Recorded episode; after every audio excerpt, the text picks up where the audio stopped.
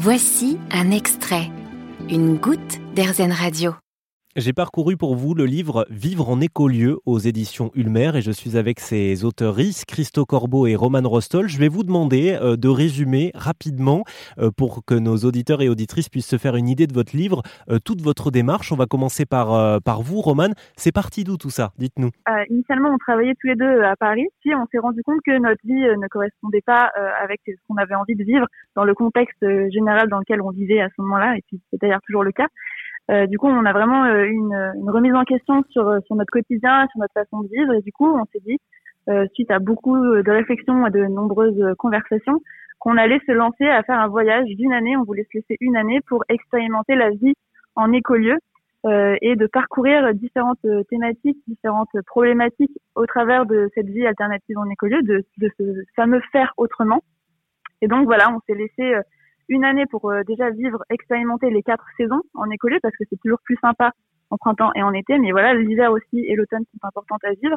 Et puis, euh, donc, on s'est lancé euh, dans, dans ce voyage-là. Suite à ça, on a voulu retranscrire un petit peu l'expérience qu'on a vécue et les différents sujets et thématiques qui tournent autour des écolieux à travers un livre illustré.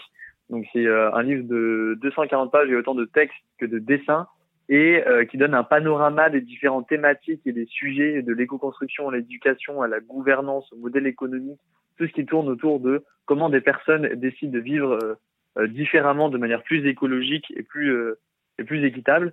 et on y partage vraiment toutes nos découvertes à la fois dans les grands sujets et thématiques et aussi sur sur les expériences qu'on a eues, les ressentis qu'on a eus, les apprentissages qu'on a eus.